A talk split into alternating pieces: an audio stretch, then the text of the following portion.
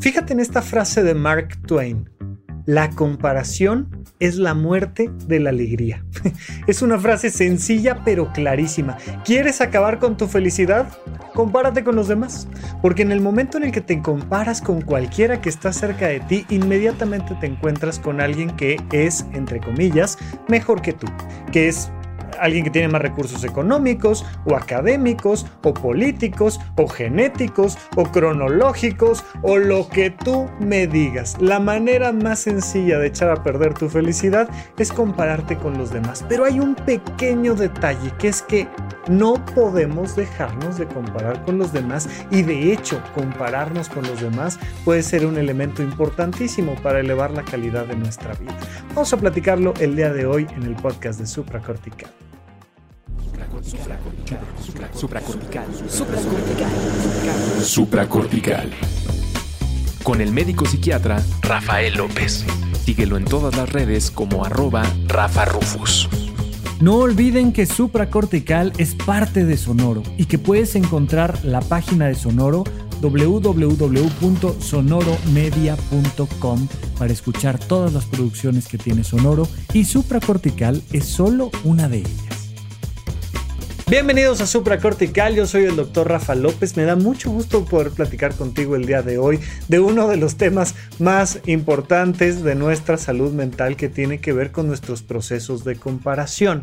Siempre me voy a el pasado del pasado del pasado, pero recordar es importante. Es importante recordar que los seres humanos naturalmente somos simios que se comparan. Eso es una cosa que no podemos evitar. Esa comparación que, que hacemos los seres humanos tiene que ver con dos factores fundamentales. Uno, que somos seres profundamente sociales y dos, que somos seres profundamente jerárquicos y competitivos es natural en los seres humanos establecer procesos jerárquicos en todo. Cuando tú pones, de, hecho esto se ha visto, por ejemplo, en, en, personas que se dedican a la decoración de interiores, cuando tú pones una cantidad de elementos, por ejemplo, tú pones dos elementos, dos jarrones, uno chico y uno grande tu mente naturalmente dice, ah, el jarrón chico y el jarrón grande. Hacemos ese proceso, no decimos, ah, hay dos jarrones, decimos, hay un jarrón chico y un jarrón grande.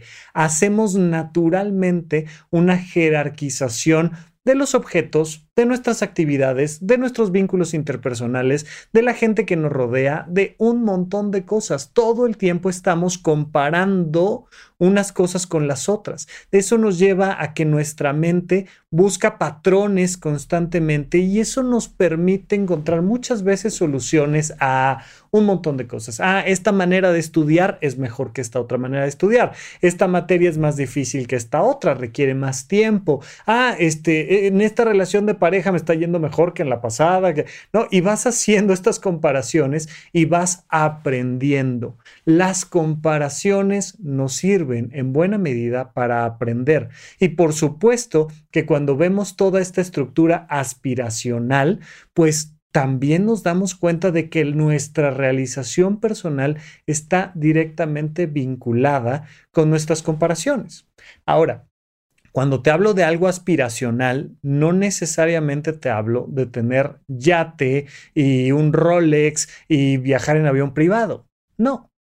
Aspiracional también puede ser estar en comunidad con la naturaleza, al lado de un lago, con un huerto sustentable, lo que me diga está bien. Eso es mi aspiración, eso es a lo que quiero llegar.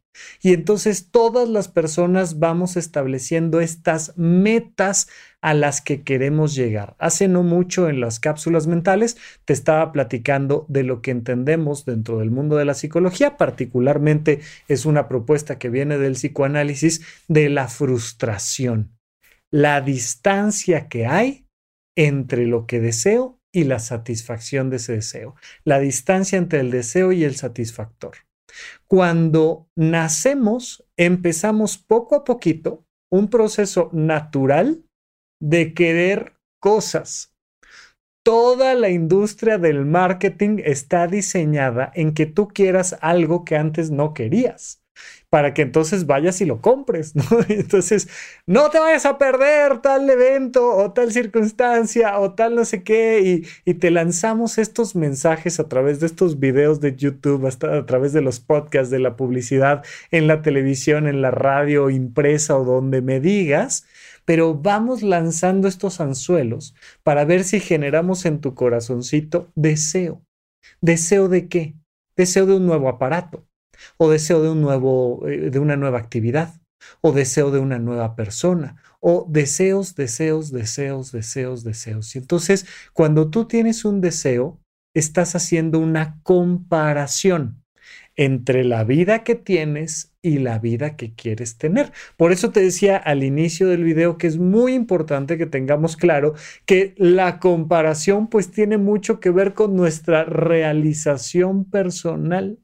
Ya te he platicado que existe este doble concepto de, por un lado, la realización, por otro lado, la perfección. ¿Cuál es la diferencia entre la realización y la perfección? Porque los dos elementos comparten un mismo eh, proceso, que es la frustración. Es quiero algo que todavía no tengo. Oye, Rafa, es que está bien o está mal que quiera más actividades o más recursos o más amigos o más objetos. ¿Está bien o está mal? Bueno, más allá de lo que opinen los ecologistas y los economistas y lo que te puedo decir yo como psiquiatra es, pues depende, depende de cómo vives ese proceso de no tener lo que quieres tener. Porque, y aquí quiero que vayamos entrando al tema, hay dos maneras muy claras de querer las cosas.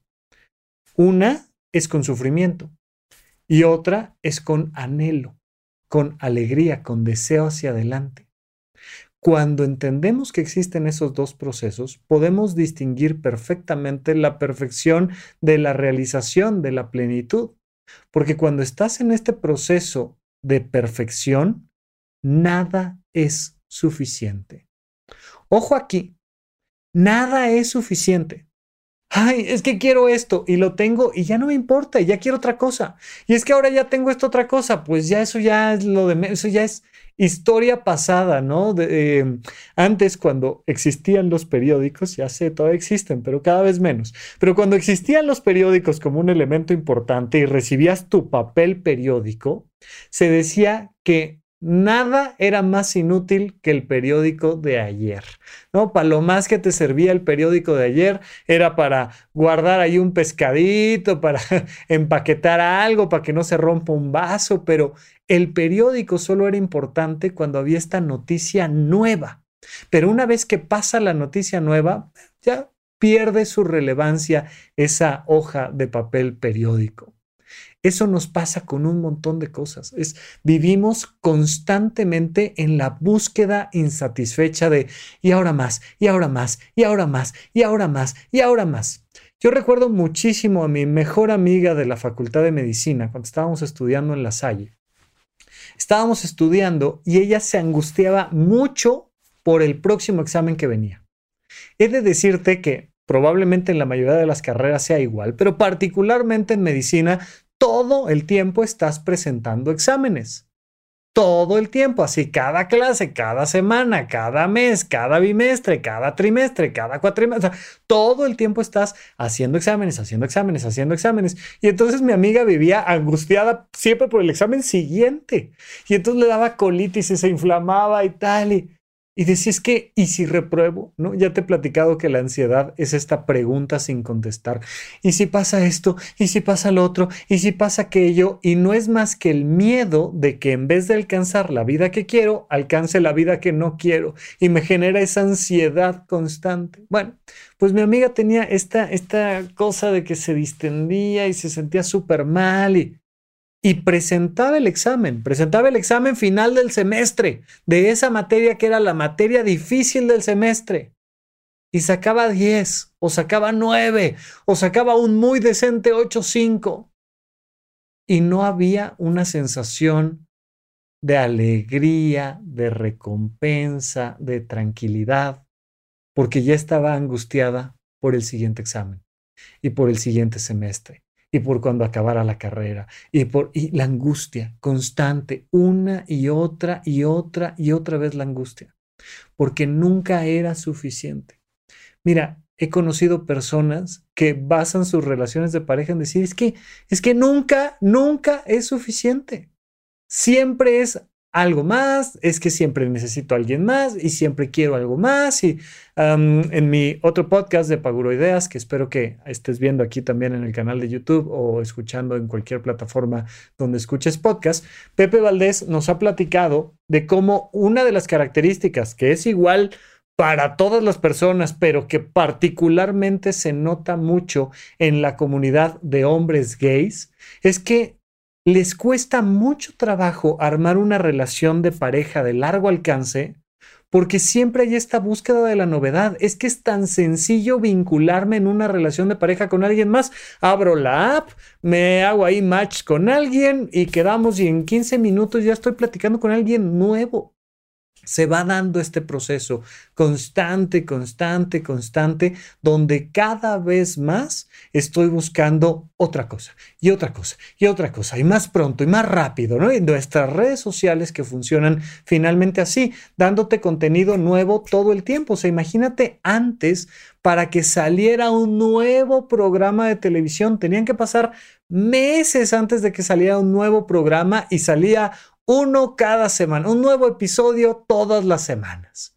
Y entonces había que esperar una semana para el nuevo episodio. Hoy en día con nuestras redes sociales, lo que haces es que tienes contenido nuevo todo el tiempo. Todo el tiempo, todo el tiempo, todo el tiempo. Y entonces empezamos a hacer una comparación de nuestra vida de forma inmediata. Todo el tiempo estamos desarrollando esta situación de, otra cosa, otra cosa, otra cosa. Esto ya no es suficiente. Ahora hay algo más, algo más, algo más. Pero vamos a entrarle propiamente al tema de cuando te comparas con el de al lado, cuando te comparas con tu hermano, con tu pareja, cuando te comparas con con estas otras personas que te rodean, pero quería que entendiéramos de dónde viene esta búsqueda de la novedad que nos lleva todo el tiempo a estar generando frustración y ansiedad.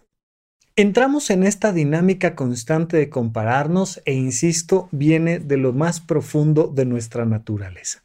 Y entonces lo que empiezas a hacer es que te empiezas a comparar con los de al lado y va a generar siempre frustración. Ya sabes, el pasto siempre es más verde en la casa del vecino, ¿no? Esta adaptación, esta frase gringa que conocemos muy bien, donde todo el tiempo nos estamos comparando. ¿Te habrá tocado alguna vez ver este episodio de la Pantera Rosa? Sin duda, uno de los mejores episodios de la caricatura de la Pantera Rosa, donde, ¡hey, buenos días, vecino! ¡Hey, buenos días! ¿Cómo estás? Y de repente una voz en off, que al final nos enteramos que es el diablito diciendo, Míralo, ¿eh?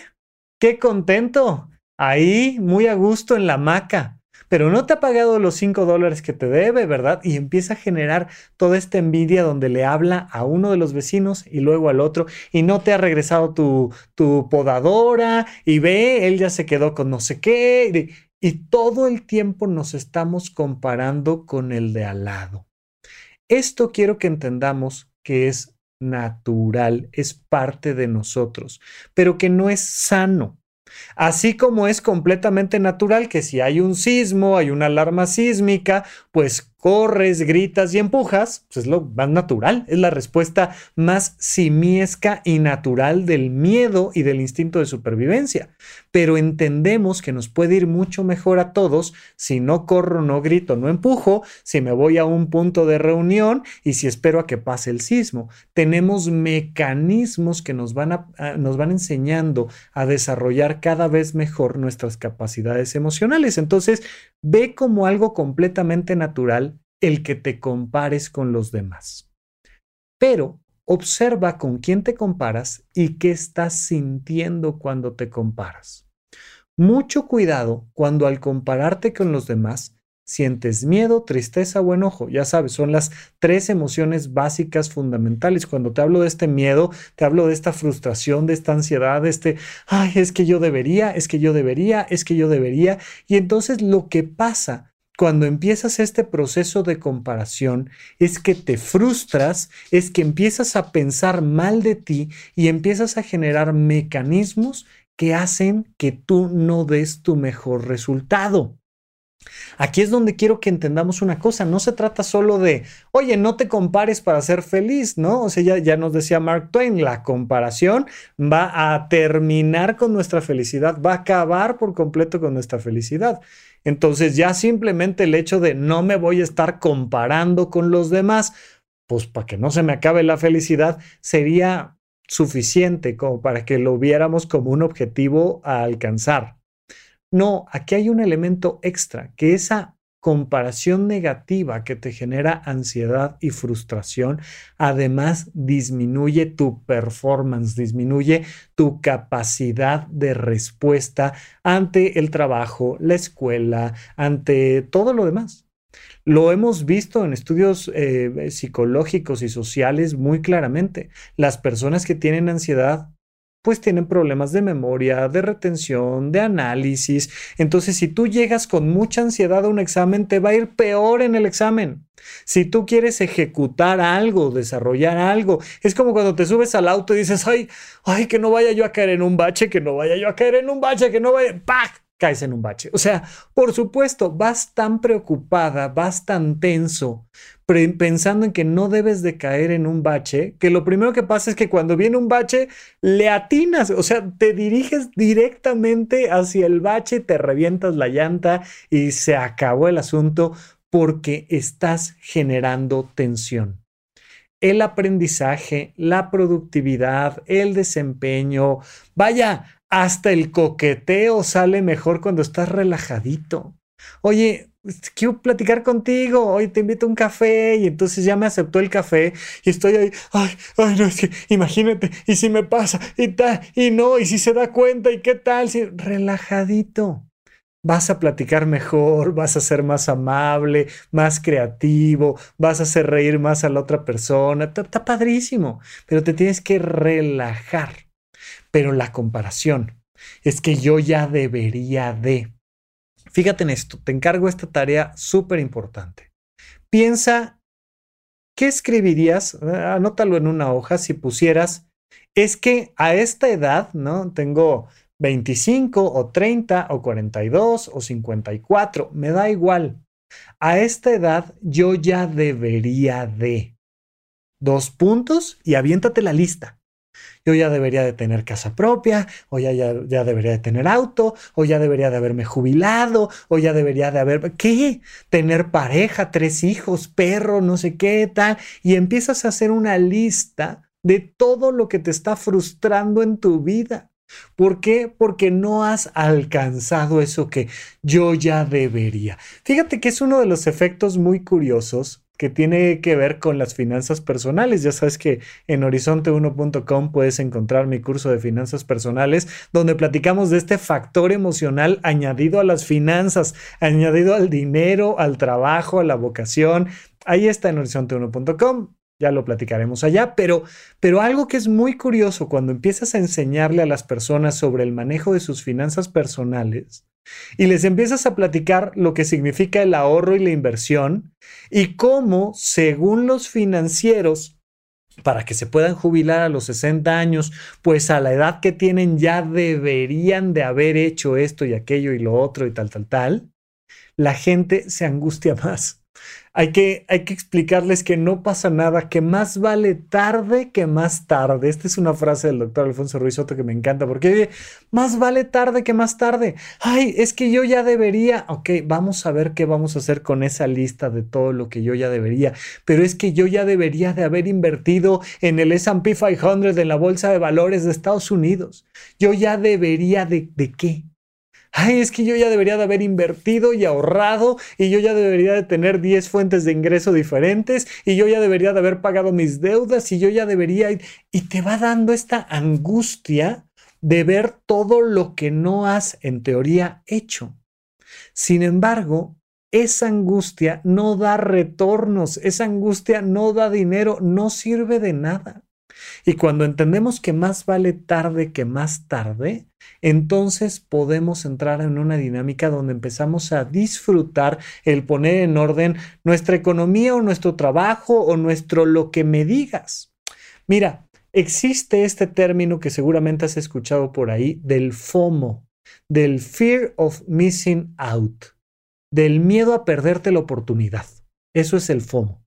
Es, oye, todo el mundo está invirtiendo en criptomonedas, pues voy a invertir en criptomonedas. Oye, es que todo el mundo se está casando, pues entonces ya me tengo que casar. Oye, es que todo el mundo se está yendo de maestría a Europa, oye, ya tengo que irme de maestría a Europa. Oye, es que todo el mundo se está comprando auto, es que todo el mundo está yendo a este concierto, es que todo el mundo está haciendo algo. Todo el mundo tiene el nuevo celular, todo el mundo está hablando de esto y nos da este fear of missing out, el miedo a quedarnos fuera. Pero fíjate cómo este miedo a quedarnos fuera puede sonar así como muy a la ligerita, pero justamente es el miedo más grande que tenemos las personas. Todos los seres humanos le tenemos miedo a quedarnos fuera de la manada. Todos los seres humanos tenemos miedo a no pertenecer. Todos los seres humanos estamos entonces buscando todo el tiempo compararnos con los demás para pertenecer porque somos una especie en este planeta que sabe perfectamente que necesita de los demás para sobrevivir. Y entonces naturalmente nos comparamos. Pero mira, ya sea porque te comparas con el cuerpo que ves de las personas que suben fotos a redes sociales. Antes pasaba no en redes sociales, sino en las revistas, ¿no? Veías a las modelos editadas con Photoshop y generaba entonces toda esta sensación de, ay, es que yo debería de tener este cuerpo que no tengo, yo debería de tener este estatus que no tengo, yo debería de tener este nivel académico que no tengo.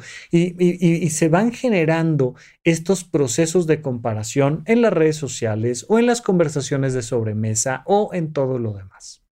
Lo primero que te quiero recomendar es que si estás identificando que te comparas con los demás y te angustias, la primera recomendación es aléjate.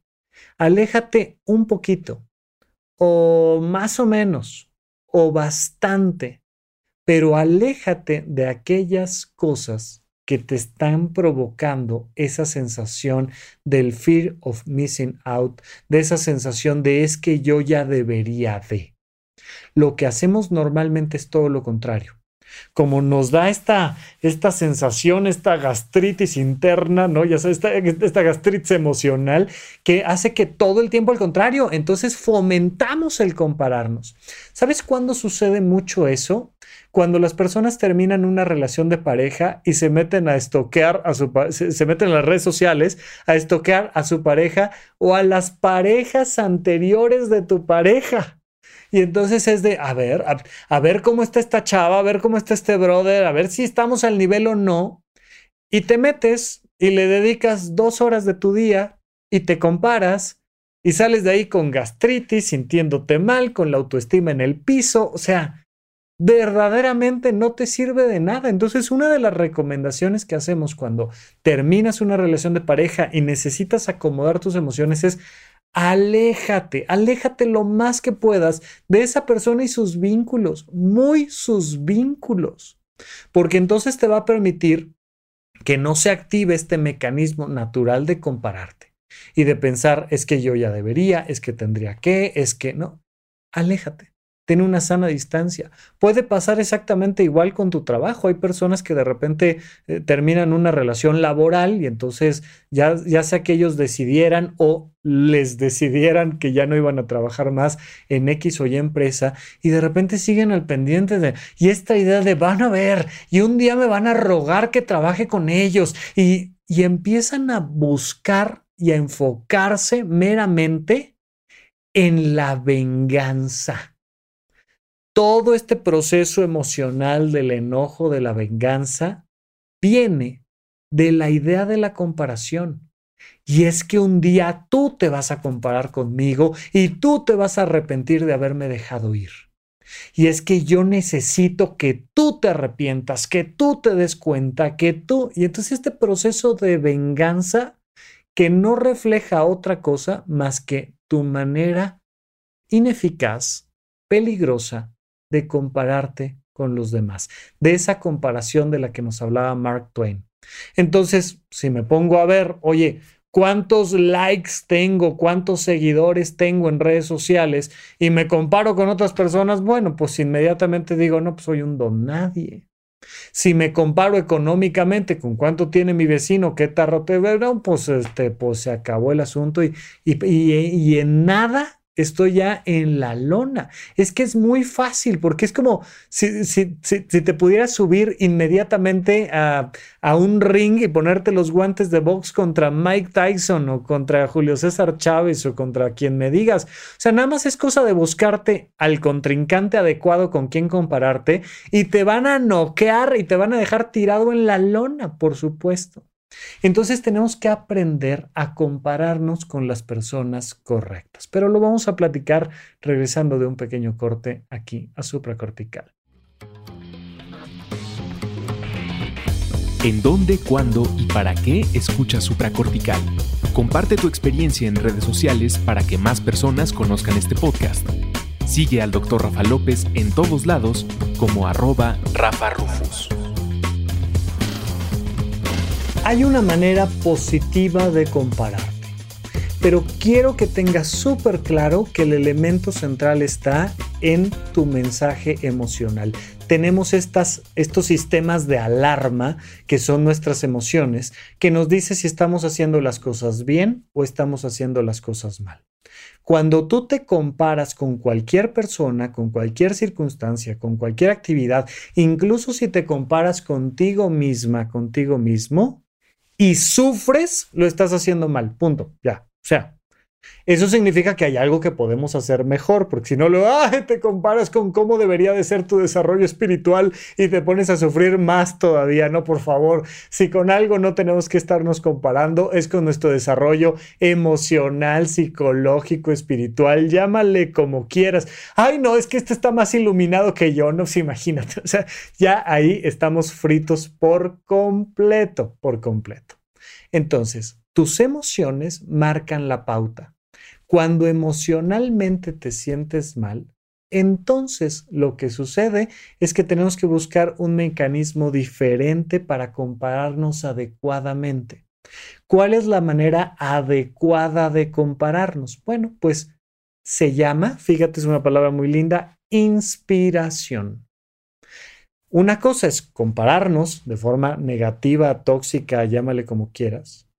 Y otra cosa muy diferente es inspirarnos. Pero la inspiración también es un proceso de comparación. Esta palabrita inspiración que es meter a Dios por dentro de tu ser, ¿no? Es, es, tiene que ver con, con, con el aire que respiras, tiene que ver con la, e, el ingreso de esta cosa ánima, de esta ánima universal que te llena por dentro y entonces te estás inspirando. Es llevar a Dios por dentro, eso es inspirarse. Bueno, más allá del origen de la, de la palabrita de la inspiración, cuando nosotros nos inspiramos, sentimos una emoción positiva. Volteamos a ver a alguien más y ese alguien más refleja algo que yo quiero llegar a ser, pero me motiva no me hace sufrir, no me genera ansiedad, sino que me inspira. Recientemente fuimos a ver la película de la, nueva de mi villano favorito, ya sabes, la de los Minions, y entonces vemos la historia de Gru en sus primeros años allá cuando tenía pelo, ¿no?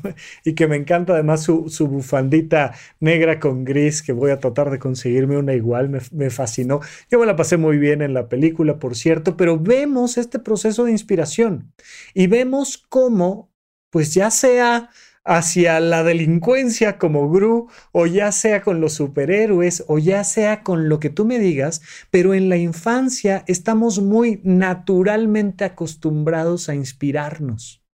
Y entonces vemos a alguien que es mejor que nosotros, que es mi hermano mayor, que es más grande, o que es un superhéroe, o que es mi mamá, o que es alguien que sabe más que yo, que ha vivido más que yo, que tiene más recursos que yo, que tiene más fuerza que yo, que tiene más poder que yo, que tiene más conocimiento, cultura, lo que tú me digas, más que yo. Y digo, wow, es que yo un día quiero llegar a ser así. Y entonces muchas veces papá y mamá antes, ¿no? A mí me tocó todavía escuchar las referencias de Popeye, el marino, y entonces te hacían comer verduras diciéndote, te tienes que comer tus verduras como Popeye para ser fuerte como Popeye. Y uno decía, pues ándale, pues ojalá que de las verduras salga la fuerza, porque si no, esto estaba medio tremendo. Y, entonces empezabas a comer tu brócoli o tu espinaca o tu lechuga o tu lo que correspondiera de, de, de, vegetales, que por cierto, definitivamente nuestra salud física y mental mucho tiene que ver con la alimentación correcta y en buena medida basada en plantas, pero ya hemos platicado de eso en otras ocasiones, pero empiezas a buscar estas figuras de inspiración cuando tú tienes figuras de inspiración, entonces sabes que es una figura de inspiración porque te motiva. Hay una cosa emocional que, ay, es que yo como quisiera tal cosa. Mira, por ejemplo, hay, hay muchos adolescentes y adultos jóvenes que su motivación para ir a trabajar es tener el dinero suficiente para ir al concierto de su artista favorito. Y entonces es una inspiración, es que quiero ir y quiero ir y verlo. Y si le puedo ahí medianamente tocar las vestiduras, ¿no? O sea, hay que, que sacarme una selfie con tal o cual persona y entonces me inspira. ¿Qué pasa? Que hay una aproximación muy diferente entre la comparación negativa y la inspiración positiva. Hay un proceso psicológico que tiene mucho que ver con el deber ser. Las personas que nos inspiran muchas veces están tan lejos de nosotros, son estrellas tan lejanas, porque, oye, a mí me inspira, vamos a decir, este, Leonardo da Vinci, ¿no? Como, como Homero que estaba inspirado en Tomás Alba Edison. Pero, o sea, pues ya no, es ya no me puedo comparar. O sea, simple y sencillamente no hay manera por, por geografía, por cronología, por capacidad, por... No me puedo comparar con Leonardo da Vinci, no me puedo comparar con, con estas grandes figuras de Martin Luther King, o no me puedo comparar con los grandes artistas de Hollywood.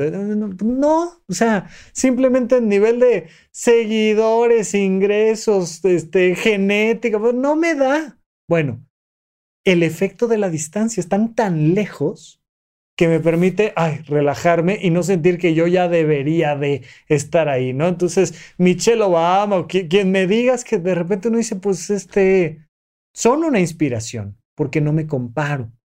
Pero cuando empiezo a darme cuenta de que personas mucho más cercanas me generan este proceso de, comparación tóxica, es porque yo estoy creyendo, no es, no es por la cercanía de la persona, es porque yo estoy creyendo que debería de.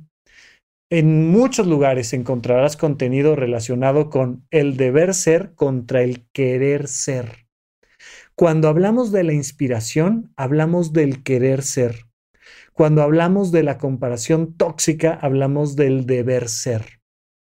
Y son dos aproximaciones psicológicas y emocionales completamente diferentes.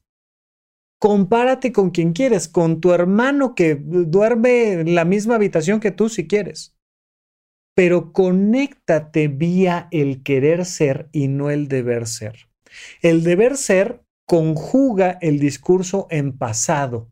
Es que yo ya debería, es que tendría, es que por qué, es que, es que, es que, es que, y va hacia atrás.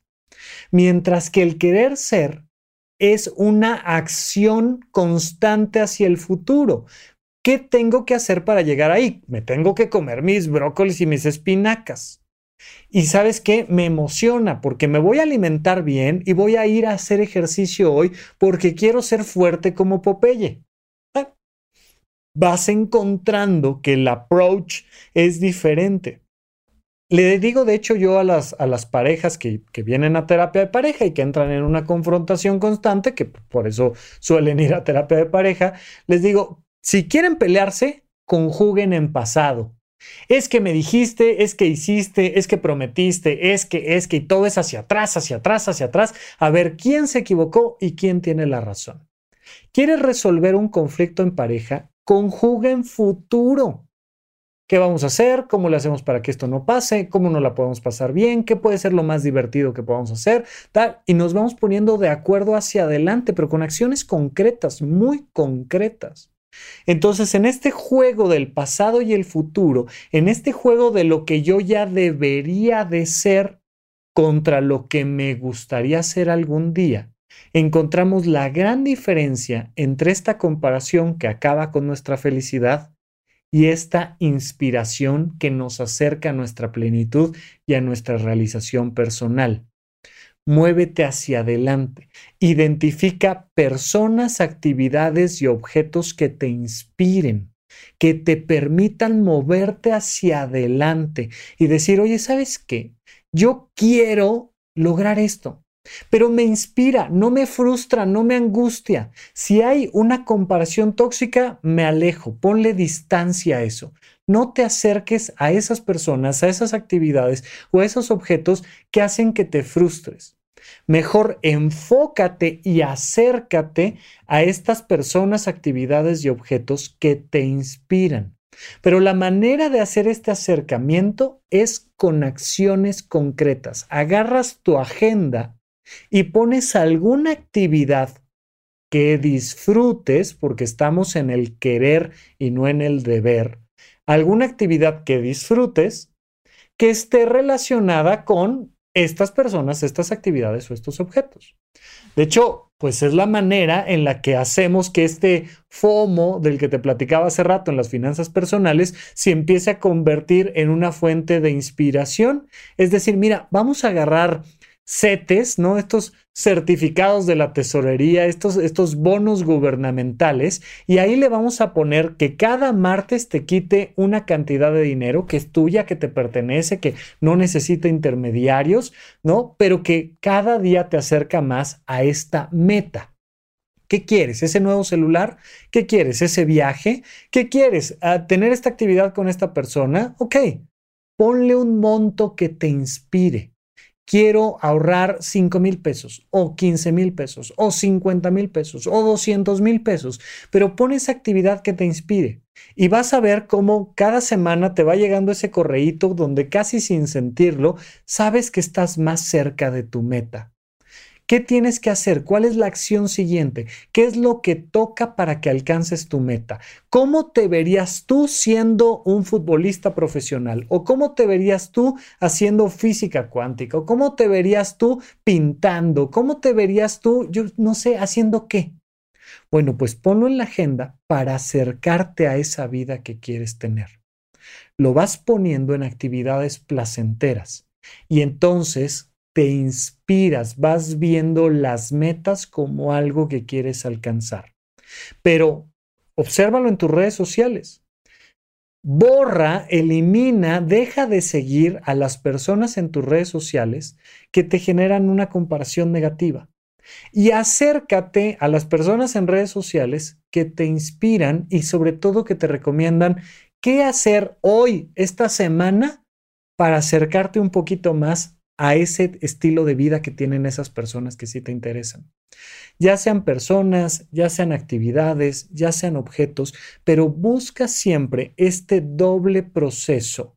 Aléjate de la comparación que te hace daño y acércate a la inspiración que se convierte en actividades que pueden mejorar ya la calidad de tu vida. Y mientras tanto, tú y yo seguimos platicando aquí en el podcast de Supracortical.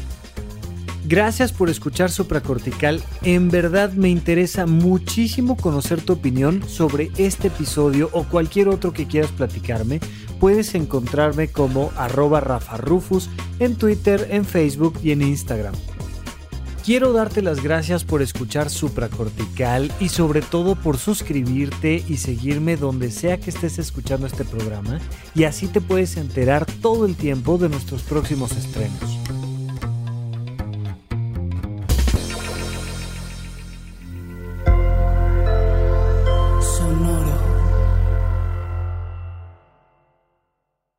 En Sherwin Williams somos tu compa, tu pana, tu socio, pero sobre todo somos tu aliado, con más de 6.000 representantes para atenderte en tu idioma y beneficios para contratistas que encontrarás en aliadopro.com. En Sherwin Williams somos el aliado del PRO.